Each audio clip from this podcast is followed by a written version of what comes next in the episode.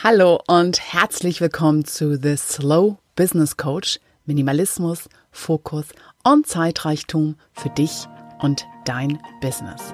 Der Podcast für visionäre Pragmatiker von und mit Jester Phoenix. Hallo und herzlich willkommen zur Folge Was hat deine Herkunftsfamilie mit deiner Art des Arbeitens zu tun? Ganz vieles.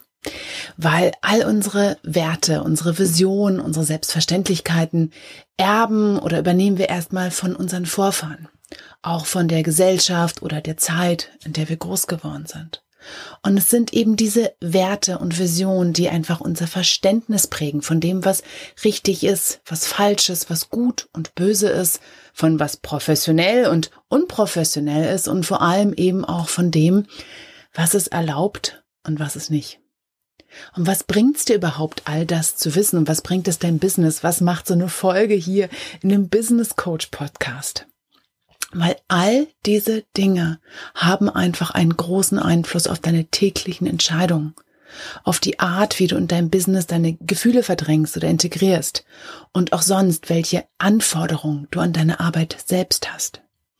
Und dir all diese Dinge bewusst zu machen, die dich prägen und sie entsprechend deinem jetzigen Stand der Dinge anzupassen, verstärkt einfach deine Eigenständigkeit und deine Freiheit zu entscheiden, wie du arbeiten und damit, wie du leben möchtest.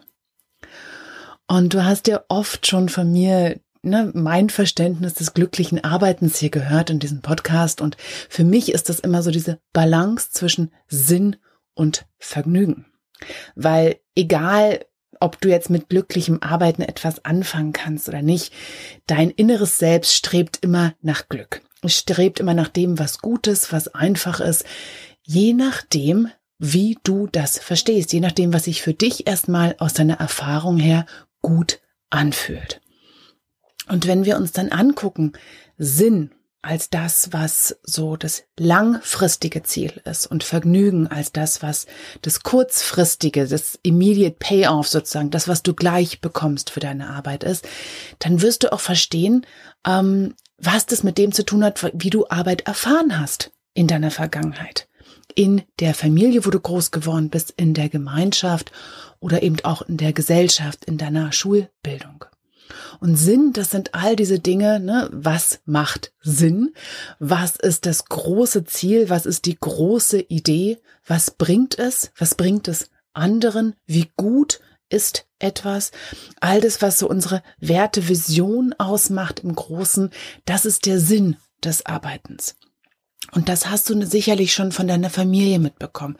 Das macht man doch nicht. Oder das darf man doch nicht. Das sind die Guten, das sind die Bösen. Das tragen wir in uns herum. Das ist, fließt in jeden Alltag mit rein.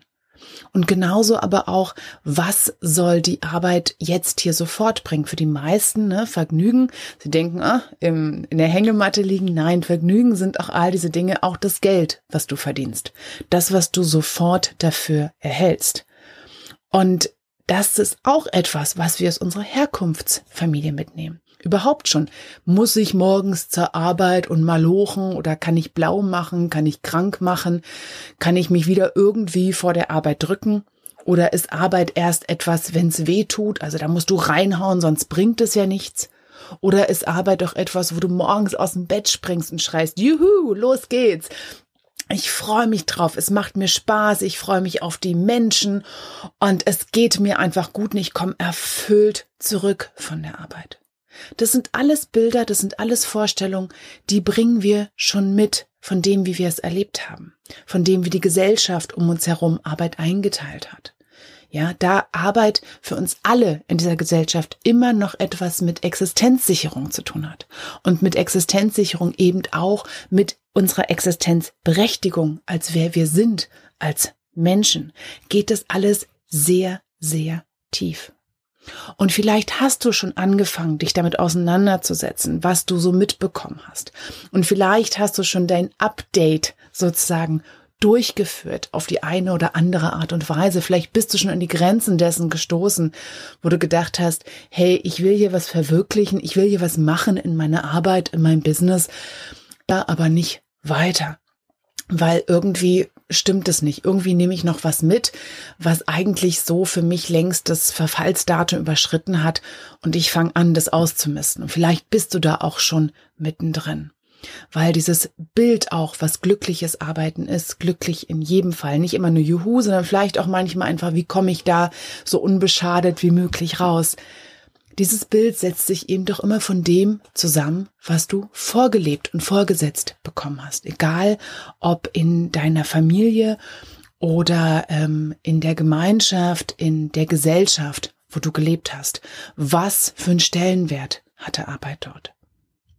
Und letztendlich, worauf sich das immer wieder hinausläuft, das Ganze, ist einfach eine bestimmte Form der Erlaubnis die du ganz einfach dir geben kannst oder wo du das Gefühl hast, du wartest immer noch auf jemanden, der oder die dir diese Erlaubnis gibt. Ich habe eine ganze Mini-Podcast-Serie dazu gemacht, aus meinen Erfahrungen aus dem Projektmentoring. Weil ganz oft kommen da ähm, in den Erstgesprächen so eine Sachen wie, äh, mir fehlt die Disziplin, das zu machen an diesem Projekt. Oder mir fehlt die Struktur oder mir fehlt die Zeit. Und wenn wir dann anfangen zusammen zu arbeiten, kommen wir ganz schnell auf den Punkt, dass wir merken, da fehlt eigentlich eine Erlaubnis. Und meistens ist diese fehlende Erlaubnis schon seit der Kindheit da. Und zwar so eine fehlende Erlaubnis, du darfst erst überhaupt was machen, wenn du besser bist als alle anderen. Oder je nachdem, was für eine Geschlechterrolle du bekommst, Geld verdienen ist etwas, was du, naja, vielleicht darfst, ja, wenn du alle anderen Sachen erst erledigt hast, gerade in familiärer Verantwortung. Oder Geld verdienen ist etwas, das du tun musst, das deine Verantwortung ist und du bist erst, wer du bist, wenn du ganz viel Geld verdienst. Oder auch, du musst gleich, wenn du überhaupt mitmachst im Business, musst du gleich bei den Großen mitmachen. Und dann musst du lauter, größer, doller sein oder du kannst dich gleich wieder verkrümeln. Oder auch, wenn du hier mitmachst, dann bitte ohne Zweifel, ohne Schwächen, ohne erst irgendwas auszuprobieren. Es muss sofort perfekt sein, es muss sofort poliert sein. Fehler gibt es nicht. Und voran. Und wenn du das so nicht kannst, dann eignest du dich einfach nicht dafür. Du musst gleich wissen, wie es geht, oder du kannst es halt nicht. Punkt. Und wirst es auch nie können. Es hat alles mit Erlaubnis zu tun. Es hat alles damit zu tun, wenn du bei einem Projekt merkst, eigentlich weiß ich alles. Eigentlich habe ich alles. Eigentlich müsste ich nur noch loslegen. Und es klappt nicht. Hat es meistens damit zu tun, dass irgendwo bei dir eine Erlaubnis fehlt. Dass bei dir irgendwo noch was, ein Bild existiert, was eigentlich mit dem, was du inzwischen für richtig und falsch hältst, nicht mehr so viel zu tun hat weil alles, was für dich möglich erscheint, alles, was du als normal mitbringst, was erlaubt, was richtig ist, was notwendig ist und was gut ist und was zu erwarten ist, all das hast du irgendwo nämlich schon mal erlebt. Als Vorbild oder als Selbstverständlichkeit. So eine Selbstverständlichkeit, in dem Alltag, in der Sprache, in den Entscheidungen einfach so mitfließt, die überhaupt kein Infragestellen mehr erlauben. Weil so wird's gemacht, so machen's doch alle.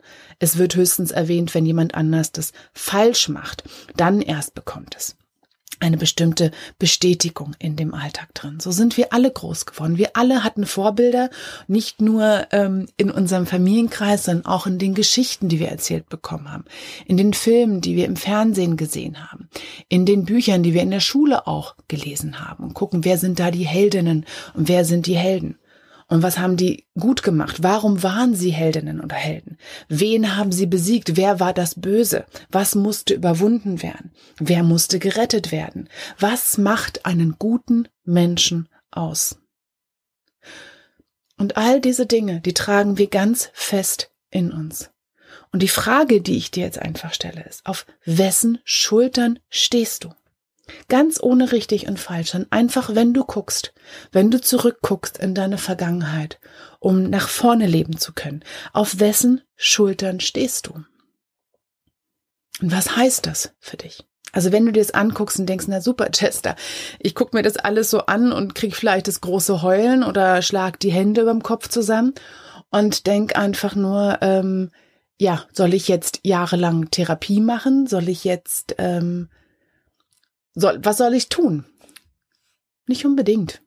Manchmal reicht einfach nur, dass du dir dieser Dinge bewusst wirst. Manchmal reicht einfach, dass du dir nach diesem Bewusstsein einfach Begleitung holst beim Integrieren dieses Bewusstseins in deine Arbeit. Beim Projektmentoring zum Beispiel. Ja, manchmal hilft es dir auch, dich therapeutisch begleiten zu lassen. Aber was auch immer es braucht, es lohnt sich auf jeden Fall. Es lohnt sich für dich und dein Business auf jeden Fall endlich auf deine Art und Weise zu arbeiten, nach deinen Werten und nach deinen ganz eigen ausgesuchten Selbstverständlichkeiten. Weil weißt du, das, was du beitragen kannst, das kannst wirklich nur du in diese Welt bringen. Und das ist es das wert. Und im weiteren Monat, diese weitere, wie es weitergeht in diesem Monat, ist auch auf jeden Fall hier an dieser Stelle, wo du jetzt sitzen denkst, na toll, Jess, jetzt hast du mir so einen Haufen Themen in den Schoß geworfen, wie geht's jetzt weiter? Es geht nächste Woche, bin ich im Gespräch mit Steffi Schwarzack. Und zwar gucke ich mir meine Herkunft mal an und wir rollen das mal so aus, was das so sein könnte. Und zwar in einem Interview, das habe ich genannt, wir Ostfrauen. Gibt's uns überhaupt? Gibt es uns eigentlich? Ja, also und was macht es mit unserer Arbeit? Wie beeinflusst das? Dann bekommst du von mir äh, für den Slot Tool Schreib dich ins Jetzt. Und zwar habe ich einen ganzen Fragebogen für dich zusammengestellt, den du auf verschiedene Arten und Weisen, den du nutzen kannst. Und ich stelle dir das extra Tool nochmal freischreiben, Freewriting vor und wie du das für dich nutzen kannst, für dir das Bewusstsein werden und dir es integrieren. Und in der englischen Folge für diesen Themenmonat geht es What should work mean to your children? Also was sollte Arbeit für deine Kinder bedeuten? Was möchtest du vererben? Ja, wir reden jetzt von dem, was wir geerbt haben, aber umgekehrt, alles, was du tust. Du bist das Vorbild. Du schaffst die Selbstverständlichkeit, auf der jemand anders in Zukunft arbeiten wird. Und dann noch einen ganz bestimmten, ganz besonderen Tipp.